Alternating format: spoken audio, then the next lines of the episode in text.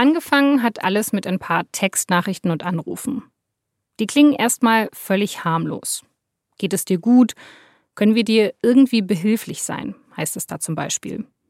Aber dann werden die Nachrichten, die die chinesische Journalistin Sui Tong auf ihr Handy bekommt, sehr viel unheimlicher. Sie wird bedroht und beleidigt. Sie bekommt gewalttätige Videos geschickt.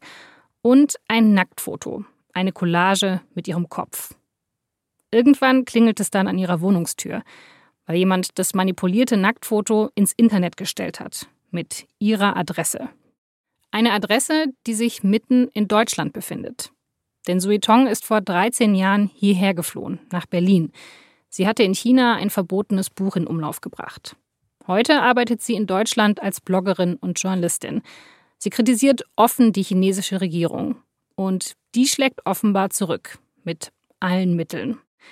Sui Tong ist dabei kein Einzelfall. So geht es vielen Chinesinnen und Chinesen. Das hat mein Kollege Kai Strittmatter recherchiert. Er war lange China-Korrespondent für die SZ und hat für diese Recherche mit einigen Betroffenen gesprochen, die massiv überwacht und terrorisiert werden, außerhalb Chinas. Wie dieses Überwachungssystem hier in Deutschland funktioniert, wer dahinter stecken könnte und warum es den deutschen Behörden so schwer fällt, dagegen vorzugehen, Darum geht es heute bei Das Thema, dem Recherche-Podcast der Süddeutschen Zeitung. Ich bin Laura Terberl und ich freue mich, dass Sie zuhören.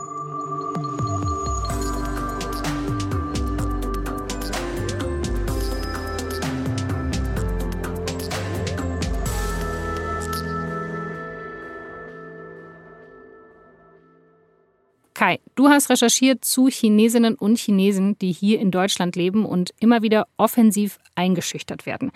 Kannst du mal beschreiben, was passiert denn da genau hier in Deutschland? Ja, das ist etwas, was ja viele Chinesen, aber eben auch Tibeter-Uiguren erleben, gerade wenn sie sich öffentlich äußern in den sozialen Medien und so. Das ist auch nichts Neues, ähm, dass man da Ziel von ähm, Schmähattacken ist, Trollangriffen und äh, Ultranationalisten, die sich auf einen stürzen. Das kennt die Suitung und das kennen andere auch schon seit vielen Jahren. Jetzt nur ist in den letzten Monaten und im letzten Jahr sind ein paar Dinge passiert und zwar nicht nur Suitung, sondern auch anderen Leuten, wo ich doch das Gefühl hatte, hoppla, das hat eine ganz neue Qualität. Äh, das lohnt sich, dass man da mal drüber schreibt. Was zum Beispiel? Also was war für dich die neue Qualität? Die neue Qualität waren Dinge, die ich zuerst gehört habe im Falle eines jungen chinesischen äh, Flüchtlings aus der Stadt Chongqing, der in den Niederlanden lebt, aber auch oft nach Deutschland gekommen ist. Der heißt Wang Jingyu, der junge Mann. Und da habe ich es zum ersten Mal gehört, dass zum Beispiel da Aktionen passierten, dass in seinem Namen Hotelzimmer gebucht wurden und von diesen Hotelzimmern aus dann auch unter seinem Namen Bombendrohungen abgesetzt wurden, so dass der junge Mann plötzlich äh, in der Zielscheibe äh, holländischer, europäischer äh, Polizisten war und als mutmaßlicher Terrorist erstmal vernommen wurde, bis sich die Sachen aufgeklärt hatten. Und dann plötzlich habe ich festgestellt, er ist nicht der Einzige, dem das passiert, sondern zwei Journalistinnen, die über ihn geschrieben haben, ist jeweils, nachdem ihre Geschichten über ihn erschienen waren, genau das Gleiche passiert. Und dann dachte ich, okay, dann schreibe ich mal über, über die. Und dann hast du eben noch weitere Fälle gefunden. Genau, es geht ja um ein größeres Thema. Es geht äh, um das Thema Einschüchterung und Bedrohung von Leuten, die mit dem chinesischen Staat nicht einverstanden sind, hier bei uns. Also es ist jetzt nicht so, dass einfach jeder Chinese, der nicht mehr in China lebt, grundsätzlich unter Beobachtung steht, sondern sobald man eben anfängt, sich kritisch zu äußern, dann gelangt man ins Raster und dann werden eben solche Aktionen gestartet. Oder wie kann ich mir das vorstellen? Ja, es ist ja grundsätzlich so in einer, für eine Diktatur, ja, dass sie natürlich vor allem auf die Leute schaut, die sie als bedrohlich befindet. Und das sind natürlich die Andersdenkenden. Und das sind zum Teil Leute, die schon in China andersdenkend waren und die dann nach Deutschland äh, geflohen sind oder aber zum Beispiel von unserer Regierung freigehandelt wurden, nachdem sie im Gefängnis saßen in China. Zum anderen sind es aber auch Leute, vielleicht Studenten und so, die hier in Deutschland als, als ganz normale Studenten angekommen sind und dann hier plötzlich entdeckt haben, Mensch, äh, ja, hier ist ja Freiheit, hier kann ich ja Dinge sagen, die ich zu Hause gar nicht sagen könnte und sich dann mal ausprobieren auf Twitter und aber auch auf den chinesischen äh, Social-Media-Kanälen wie äh, Weibo und WeChat und so und die dann plötzlich feststellen, whoop, ja, also da passiert aber vielleicht was. Aber woher weiß denn der chinesische Staat überhaupt, wo er da anrufen muss? Also man könnte ja meinen, die Leute, wenn sie jetzt hier in Deutschland wohnen, dann haben sie sich diesem Überwachungsstaat entzogen.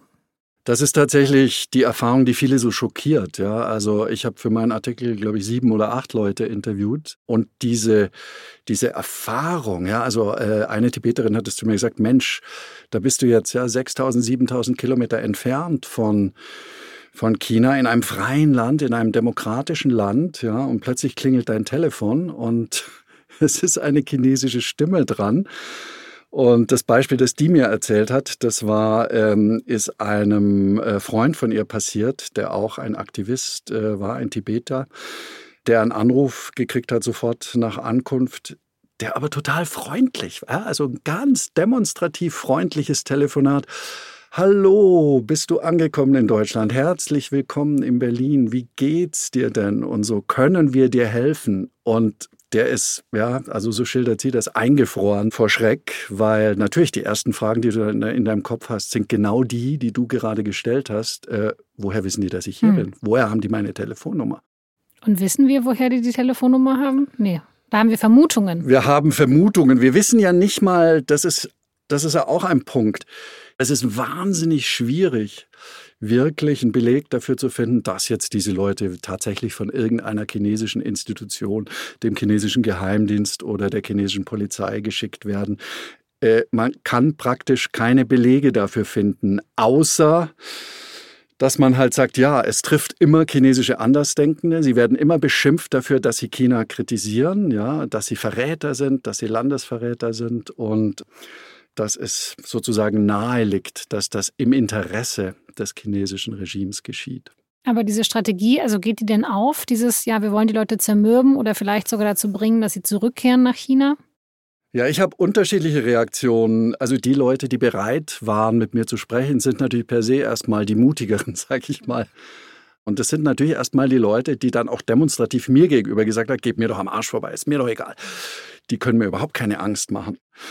Ich habe zum Beispiel auch einen, einen, einen Künstler, den Yang Wei-dong, äh, äh, interviewt, der, der sitzt äh, im Oberschwäbischen in Bodenseenähe und der macht gerade eine Bilderserie, wo er sich nackt vor chinesische Botschaften in ganz Europa stellt mit Protestplakaten. Äh, und der hat mir also zwei Wochen nach unserem Interview und eine Woche nach Erscheinen des Artikels ein Foto aus Madrid geschickt, wo er da steht. Wird er auch bedroht? Also bekommt er auch solche Anrufe? Als der ankam, der kam 2016, glaube ich, nach Deutschland zusammen mit seiner Mutter. Der ist auch ein besonderer Fall.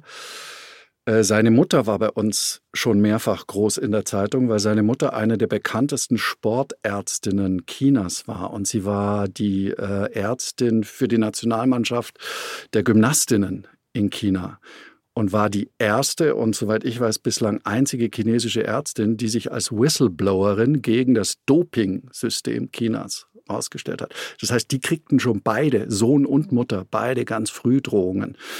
Und nachdem die rauskam, er hat mir erzählt, wie sie damals dann von, von Asylaufnahmezentrum zu Asylaufnahmezentrum gezogen sind, Heidelberg, Karlsruhe, Mannheim. Ähm, und er meinte, da waren immer Leute, Chinesen, andere Chinesen, die dann immer zufälligerweise äh, im nächsten Asylaufnahmezentrum wieder neben ihnen auftauchten und zum Teil durch ihre Post geguckt haben und ihnen über die Schulter gehabt haben, mach doch mal was, du hast was, was hast du da für einen Brief, mach doch mal den Brief auf. Äh, später, als er dann in, diese, in dieser kleinen Stadt im Oberschwäbischen äh, äh angekommen war, tauchten plötzlich da wirklich in diesem Kaff in der süddeutschen Provinz wieder Chinesen auf, als er zum Beispiel äh, äh, in eine Buchhandlung wollte, die ihn fotografierten, die, als er sich dann hinter einem Baum gestellt hat, um, um sich ein bisschen zu verstecken, irgendwie um den Baum rumgegangen sind, ihn angestarrt. Er, er sagte, die, die starren dich an, die bleiben vor dir stehen, die wollen, dass du sie siehst. Ja. Hm. Ja, wie gesagt, er ist einer, der sich nicht einschüchtern lässt, aber, und da kommen wir jetzt zum ganz anderen Instrument und das ist wahrscheinlich das effektivste. Ähm, es werden auch die Familienangehörigen zu Hause in China eingeschüchtert. Inwiefern? Also da steht dann auch jemand vor der Haustür und sagt dann, hallo, wir wissen, wo dein, wo dein Sohn, deine Tochter ist. Genau, die kriegen Besuch von den Sicherheitsbehörden, von der Polizei, von der Staatssicherheit. Man weiß es oft nicht, von was. Und das Erstaunliche ist, und wenn ich vorher gesagt habe, wir haben keinen Beleg äh, dafür, dass der chinesische Staat hinter solcher Einschüchterung steht, dann ist das die eine große Ausnahme, wahrscheinlich auch die spektakuläre Ausnahme, weil das sind in, dann Fälle, wo der Staat sich ganz ungeniert zeigt. Und zwar auch den jeweiligen äh, betroffenen Personen hier in Deutschland, weil die Staatssicherheit und die Polizei sich nicht damit begnügt, nur zu Hause die Familie aufzusuchen, sondern sehr oft gibt es dann tatsächlich ähm, Telefonate, initiiert von den chinesischen Sicherheitsbehörden mit der jeweiligen Zielperson in Deutschland. Und ganz ehrlich, alle haben diese Telefonate, alle, die ich interviewt habe, haben diese Telefonate bekommen. Von Angehörigen in China. Und das Erstaunliche daran, ähm, die Sicherheitsleute waren im Raum. Ja, also die standen neben der Schwester, neben der Mutter, neben der Großmutter und haben ganz offen manchmal auch vorher sogar das Telefonat initiiert, indem sie zum Beispiel den Uiguren passiert das ganz oft, ähm, die ja jahrelang oft keinen Kontakt mit ihrer Familie hatten, weil sie Angst haben mussten, wenn die uigurische Familie zu Hause in Xinjiang Kontakt hat mit jemandem im Ausland, dann reicht das schon als Grund, um festgenommen oder ins Lager geschoben zu werden, ja.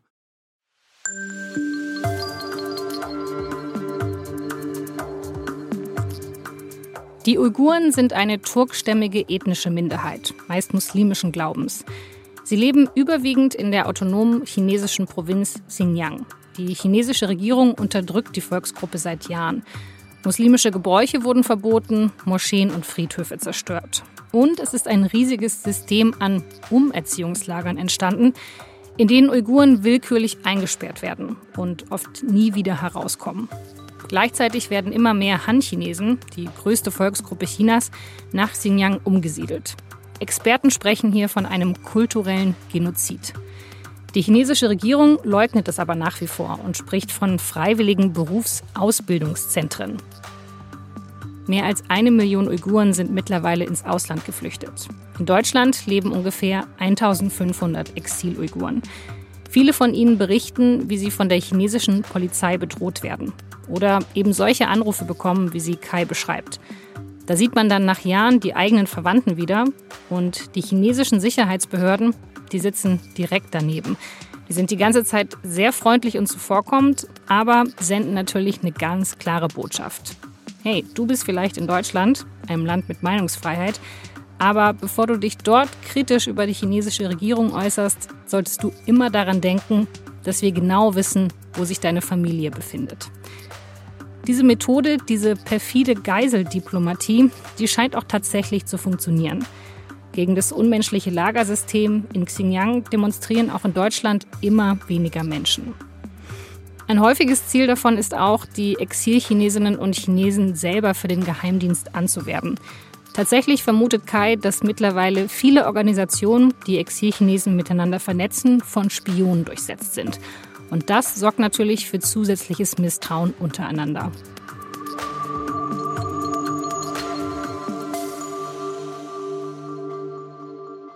Natürlich wahnsinnig perfide, dass die Leute, also ja, dieses Stalking, diese Einschüchterung, wenn sie sie selber persönlich betrifft, nehmen sie das hin, sagen sie, okay, ich stehe ja dafür, aber ja, wenn dann die eigene Familie darunter leiden muss, wenn, ja, wenn die Verwandtschaft leiden muss, dann sagen sie, okay, da muss ich jetzt Konsequenzen ziehen. Das ist natürlich ein sehr perfides System, diese das ja. ist sehr perfide, vor allem weil es ja auch wirklich es ist nicht oft eine direkte Drohung, die sagen, du, dir passiert was. Und wenn du das und das nicht machst, sondern wie gesagt, es ist ja auf diese mafiöse, ja, maliziöse Art und Weise, ja, der, der Mafiosi, der zu dir ins Wohnzimmer kommt, mit einem Feuerzeug vor dem Vorhang steht und sagt, du hast aber schöne Vorhänge.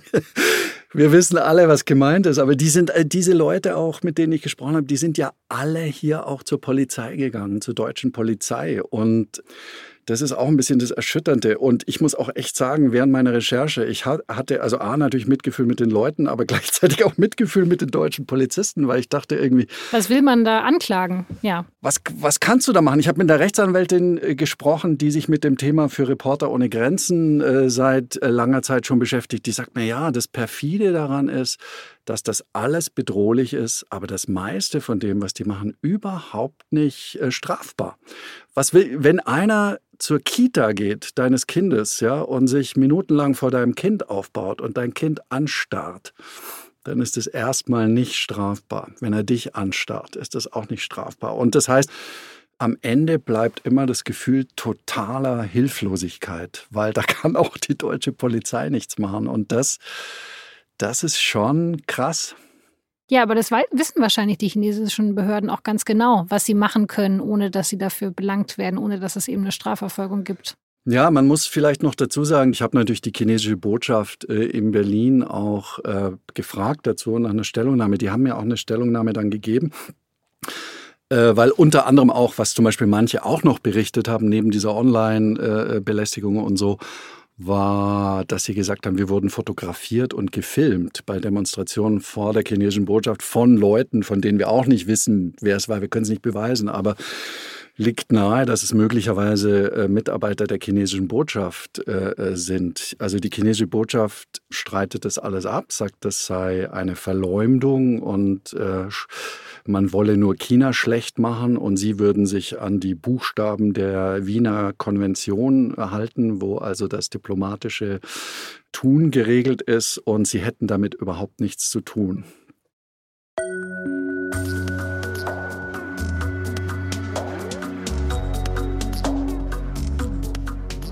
Chinesische Dissidenten machen immer wieder sehr deutlich, dass es für die Regierung in Peking keine Grenzen gibt. Davon zeugen auch Dutzende sogenannter Überseepolizeistationen, die weltweit aktiv sind. Auch in Frankfurt, Hamburg, Berlin und München. Besonders absurd ist, dass sich diese Polizeistationen oftmals in China-Restaurants befinden. Die chinesische Regierung sagt, es handle sich dabei nur um Servicestationen, die chinesischen Staatsbürgern im Ausland diplomatischen Beistand leisten sollen und vielleicht bei Visa-Angelegenheiten oder ähnlichen Dingen helfen können. Menschenrechtsorganisationen und auch das Bundesinnenministerium sagen aber, dass diese inoffiziellen Einrichtungen auch Informationen sammeln über Mitglieder der chinesischen Diaspora und sie damit ganz gezielt unter Druck setzen. Ende vergangenen Jahres hat die Bundesregierung die chinesische Regierung deshalb ermahnt und klargemacht, dass man es nicht akzeptiere, wenn der chinesische Staat hoheitliche Aufgaben in Deutschland wahrnehme. Chinas Regierung aber weist die Vorwürfe als falsch zurück. Okay, also das heißt, dieser Überwachungsstaat hat einfach so viele Arme, dass man, also es kann sogar stimmen, wenn jetzt wirklich die Botschaft sagt, wir haben damit nichts zu tun, weil es ist wirklich jemand ganz anderes. Es kann auf jeden Fall stimmen, äh, wenn die Botschaft sagt, wir wissen davon nichts, genau. Es gibt so viele Geheimdienste in China, es gibt so viele unterschiedliche Sicherheitsbehörden, es gibt die ganzen Polizeibehörden und wir wissen, dass die zum Teil lokal aktiv werden äh, bei uns. Eine wichtige Sache, die nicht uninteressant ist, vielleicht ist, es wird zum Beispiel ja oft gesagt, irgendwie äh, von Leuten, die die Verantwortung wegschieben wollen vom chinesischen Regime. Äh, wer weiß, vielleicht sind es ja einfach nur äh, besonders übergeschnappte, übereifrige äh, Ultrapatrioten, von denen gibt es ja mehr als genug, ja, die sich ja auch zu irgendwie so Trollschwärmen dann verabreden und auf angebliche Vaterlandsverräter stürzen im Internet und so. Vielleicht sind da ein paar übergeschnappt, einfach nur. Und äh, Mai, theoretisch, ja klar, beweisen können äh, jetzt die von mir interviewten und Betroffenen nicht das Gegenteil. Aber erstens, zum Beispiel bei diesen Hotelbuchungen, ein Teil dieser Hotels, und das waren Luxushotels, diese Hotels werden weltweit gebucht. Und viele der Zimmer bezahlt. Ja, damit es noch glaubwürdig. Ich meine, wer, wo kommt denn das Geld her? Ja, wer, wenn da so ein Hobby-Ultrapatriot ist, irgendwie würde der das machen, würde, würde es bezahlen?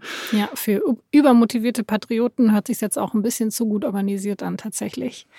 Aber wenn man sich jetzt diese ganzen Fälle anschaut, Wieso sind die Exil-Chinesinnen und Chinesen hier in Deutschland nicht sicher? Wieso können wir deren private Informationen nicht besser schützen?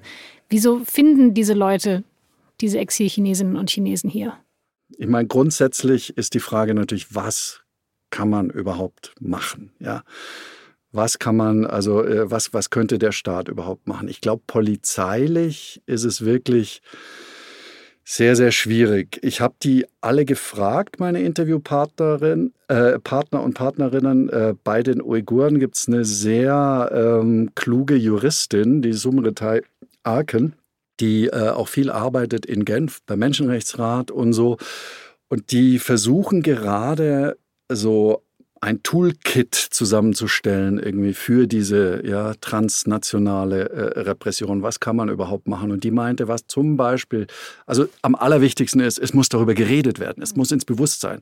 Das ist schon mal der erste Schritt, dass man das in den Hinterkopf der Leute kriegt. Ja? Und dann aber müsste wahrscheinlich die Politik ran, viel mehr als die Polizei noch dass die das also dass die das ganz klar outcallt und sagt, so könnt ihr euch hier nicht verhalten oder dass sie sanktioniert oder wenn man weiß, okay, diese Leute sind eigentlich in der Einheitsfront aktiv, dann dürfen die kein Visum bekommen für Deutschland zum Beispiel.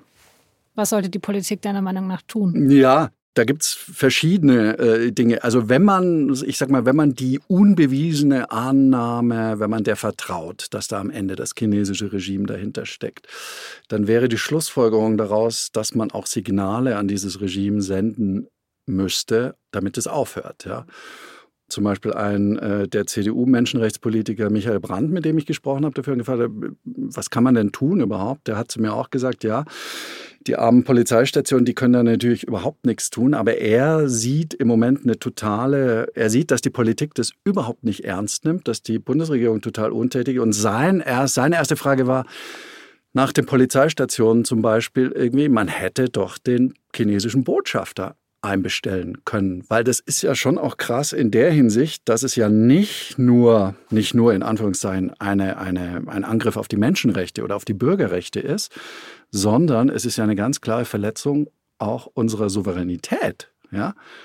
Haben wir da jemals eine klare Botschaft? Ich glaube, das wurde im November bekannt. Was ist denn im November passiert, im November letzten Jahres? Im November letzten Jahres wurden die Polizeistationen bekannt. Im selben, Im selben Monat ist unser Bundeskanzler nach China geflogen mit einer großen Wirtschaftsdelegation und hat den Chinesen noch als Geschenk den Hamburger Hafen mitgebracht. Ja, das sind halt die Signale, die dann in China ankommen. Ja, man muss, man müsste von der Politik aus ähm, Botschaften senden und man müsste dafür sorgen, dass diese Botschaften nicht total gemischt sind und widersprüchlich sind, einander widersprechen. Weil die Chinesen, meiner Erfahrung, die kommunistische Partei, die kommunistische Partei Chinas, das sind ganz große Zyniker und die glauben uns nie. Die glauben uns nie, wenn wir von über Ideale und Menschenrechte und so weiter sprechen. Die denken, wir sind genauso zynisch wie sie. Und wenn Sie sehen, dass der Bundeskanzler einerseits mal kurz die Menschenrechte anspricht, auf der anderen Seite aber äh, Geschäfte vor allem machen will, dann ist das Signal, das bei denen ankommt, ach, das eine meint er ja gar nicht so. Okay, das heißt, was du meinst, das Einzige, was die verstehen würden oder das Einzige, was ankommen würde, wären eben ja wirtschaftliche Konsequenzen. Aber die werden wir nicht machen, weil naja, es uns selber schädigt man müsste jetzt nicht direkt, äh, ja, also da muss man jetzt nicht direkt, äh, das wäre dann der nächste oder der übernächste Schritt, aber erstmal klar machen, dass wir das ernst nehmen. Selbst dieser Schritt fehlt ja bisher. Ja, es wurde, gab ja noch gar keinen großen Protest der deutschen Seite wegen dieser Dinge, die hier passieren. Das wäre ein Schritt, ja, den man machen könnte. Ein anderer Schritt, den die Uiguren zum Beispiel fordern meinten, Sie meinen, dass man auch zum Beispiel, das wäre ein viel konkreterer Schritt, dass man äh, beide vielleicht wirklich so eine Zentralstelle für diese Fälle einrichtet. Das A, weil ein Grundproblem ist, wir kennen das Ausmaß überhaupt gar nicht. Ja? Wir kennen das Ausmaß der ganzen, also das ist, sind ja auch, ist ja auch alles anekdotisch, was ich da jetzt zusammengesammelt habe. Ja? Wobei es schon bezeichnend ist, dass ich nicht lang sammeln äh, musste, bevor ich da mehr als ein halben Dutzend äh, Leute hatte, die mit mir re reden. Aber wenn es vielleicht, ja, in England hat gerade ein Wissenschaftler eine Studie vorgelegt, der hat ähm, die uigurische Gemeinde in England befragt und festgestellt, dass tatsächlich die Mehrzahl der von ihm befragten Uiguren solche Fälle erlebt haben. Wirklich, die Mehrzahl haben das persönlich erlebt mit Einschüchterung der Verwandten und so.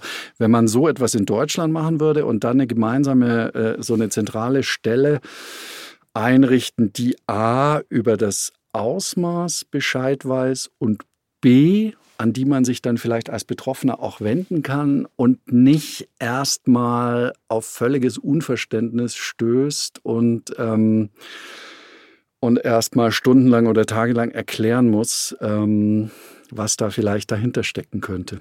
Also die Politik sollte sich für diese, für diese Vorfälle erstmal stärker interessieren, dann ermitteln, wie groß das Problem ist und dann eben auch sehr, sehr klar gegenüber der chinesischen Führung machen, dass wir das so nicht hinnehmen. Genau, deswegen, wie gesagt, ich glaube, am wichtigsten ist vielleicht wirklich, dass mehr darüber gesprochen wird ähm, und dass dieses Problem den Leuten bewusst wird weil, wie gesagt, ich das Gefühl habe und es wurde mir von mehreren meiner Interviewpartner auch bestätigt, dass die das gleiche Gefühl haben, ohne dass wir es eben empirisch belegen können, dass das Problem stärker wird, dass die Art der Drohungen sich ändert, ja, dass es krassere Drohungen werden und dass zum Beispiel, was die Uiguren äh, angeht, auch die Intensität extrem zunimmt. Ja, und ähm, also, was ist denn das Ziel von denen am Ende? Klar, also sie wollen nicht zum Schweigen bringen, ist das eine, aber es gibt direkt auch, auch Angebote oder Angebote in Anführungszeichen. Ähm, arbeite für uns, spionier doch bitte deine, deinen Nebenmann aus, deine, deine Freunde, deine Kollegen und so und ähm, äh, rede nicht mehr mit den Medien. Ja, das sind so, das sind so die Dinge. Und das hat zugenommen. Und das wäre gut, wenn das registriert würde, wenigstens mal. Ja, du hast jetzt ja darüber geschrieben, was waren denn die Rückmeldungen auf deine Recherche? Ich habe noch von zwei, drei auch chinesischen, äh, anderen Chinesen irgendwie Rückmeldungen bekommen, die äh, mir ähnliche Dinge berichtet haben. Ich habe erstaunlicherweise auch das, was mich am meisten fasziniert hat, von zwei ehemaligen äh, DDR-Bürgern Leserbriefe, lange Leserbriefe bekommen, die beide meinten, Wahnsinn, das erkennen wir, das erkennen wir ja alles. Hier so Zersetzung, ja, dieses alte Wort, mit das die Stasi, das die chinesische, äh, die DDR-Stasi eben auch benutzt hat, ja. Feindaufklärung und Zersetzung, die Methoden, das kommt uns ja alles total bekannt vor. Das fand ich, das waren für mich fast die, äh, die ersten Redaktionen. Hm. Ich habe zum Schluss noch eine persönliche Frage. 14 Jahre warst du insgesamt China-Korrespondent. Jetzt berichtest du auch viel über die chinesische Politik jetzt eben hier in Deutschland. Das macht es auf der einen Seite natürlich einfacher, weil du jetzt bist du hier in Deutschland, kannst vielleicht auch Sachen schreiben, die früher in China so nicht möglich gewesen wären. Dann fehlt dir China? Mir fehlen meine chinesischen Freunde vor allem, die da immer noch sitzen. Mir fehlt das chinesische Essen vor allem. Was mir nicht fehlt, ist das Leben unter diesem Regime. Überhaupt nicht, ganz ehrlich. Also ich bin ganz dankbar irgendwie, dass ich jetzt hier sein kann. Wobei ich echt sagen muss, dass mit der Selbstzensur, das haben wir, und da spreche ich glaube ich auch für meine Kollegen damals, das haben wir nicht gemacht. Wir haben geschrieben, was wir wollten und wie wir wollten, solange, und das ist die große Einschränkung, solange wir nicht unsere chinesischen Gesprächspartner gefährdet haben. Das war das große Problem immer in China.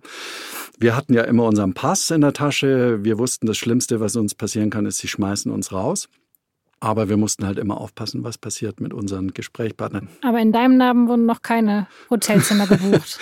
Nein, noch nicht. Wobei es passieren schon merkwürdige Dinge, muss ich sagen. Also ich bin ja nach China, ich bin Ende 2018 aus China raus, bin dann nach Dänemark gegangen und sowohl meine Frau als auch ich, wir hatten dann, wir haben, ich habe also jetzt ganz ehrlich, ohne Schmarrn, ich habe mein Handy weggeworfen damals, nachdem ich raus bin aus China und ich habe die Festplatte meines Computers neu formatiert, ja, weil ich äh, natürlich wusste, äh, äh dass wir in China unter Totalüberwachung äh, standen. Ich habe nie wieder WeChat installiert, dieses sagenhafte chinesische App, äh, in der ganz China lebt, was dazu geführt hat, dass ich mit der Hälfte meiner chinesischen Freunde den Kontakt verloren habe. Ich habe es trotzdem nie wieder installiert, weil ich weiß, dass das auch ein Überwachungs- und Spionagetool ist gleichzeitig.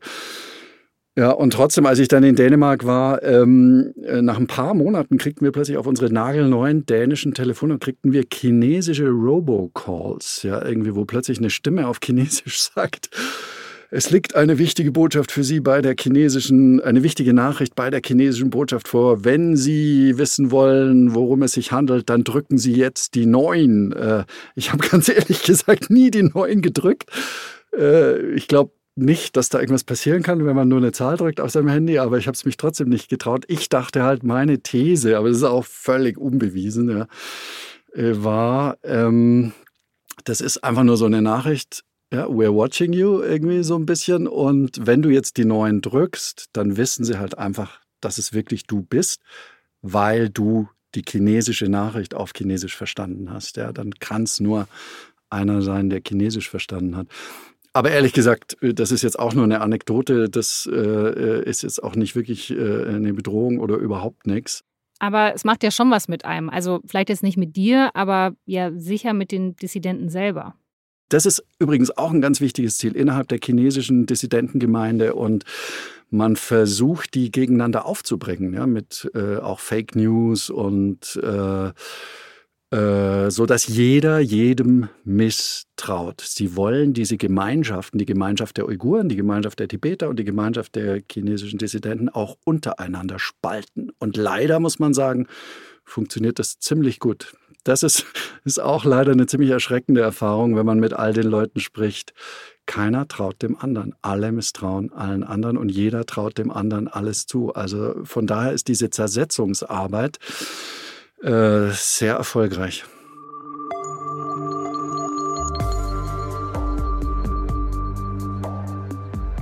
Das war Kai Strittmatter und Kai hat in seiner Reportage auch eine Kollegin erwähnt, eine niederländische Journalistin, die ehemalige China-Korrespondentin Marie Flaskamp.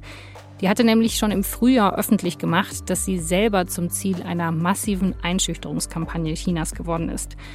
Die Ähnlichkeiten zum Fall Suetong sind wirklich frappierend, also genau dieselben Methoden. Und für Kai ist es natürlich nochmal eine neue Qualität, dass jetzt auch europäische Journalisten außerhalb von China in dieser Form bedroht und mundtot gemacht werden sollen. Das war das Thema. Die ganze Reportage von Kai habe ich Ihnen in den Shownotes verlinkt. Diese Folge wurde produziert von Caroline Lenk, Andre Foster und Lars Langenau. Alle Infos zu unseren Podcasts finden Sie auf sz.de-podcast und die Redaktion von diesem Podcast erreichen Sie unter podcast.sz.de. Vielen Dank fürs Zuhören und bis zum nächsten Mal.